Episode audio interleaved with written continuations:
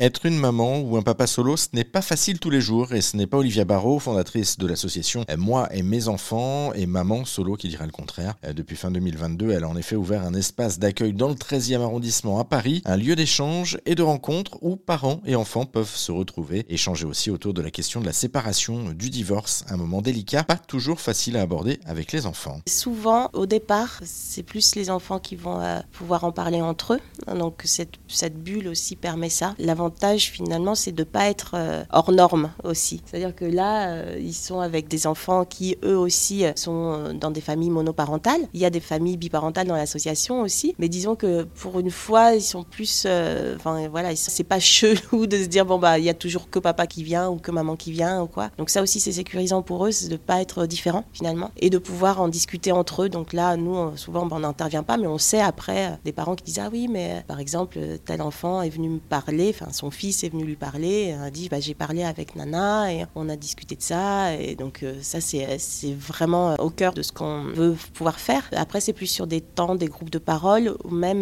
là on devrait le remettre en place. Ça fait un petit moment qu'on l'a pas fait, mais on faisait des groupes de philosophie. Donc ça c'est vraiment chouette pour réfléchir justement à une, grande thématique comme ça et puis voir ce que les enfants en disent. Du coup sans parler directement d'eux, mais euh, en parlant de l'ensemble de, de la question. Donc c'est plus sur des choses comme ça. Et après pour les accompagner aussi, on toujours de le faire de façon euh, euh, sans trop le faire. En fait, on va on va aller pas forcément de façon euh, frontale en disant on va aborder tel sujet, mais à travers des ateliers d'art thérapie par exemple, on va pouvoir travailler sur une thématique sans trop signifier les choses et après on voit ce qui peut en ressortir et du coup là engager la parole et la discussion à, cet endroit-là. Mais c'est un peu toujours par d'autres biais comme les questions qu'on peut aborder bon, de séparation, mais aussi les questions d'égalité, les questions de, discrimination, euh, voilà, toutes ces questions-là, euh, de consentement, toutes ces questions-là qu'on aborde toujours de façon, euh, je ne veux pas dire détournée, mais sans mettre les, les, deux pieds dans le plat. Le tiers-lieu Moi et mes enfants, c'est donc à retrouver au 84 boulevard Vincent Auriol dans le 13e arrondissement de Paris. Toutes les infos et tous les liens sont également en ligne sur notre site internet direction erzen.fr.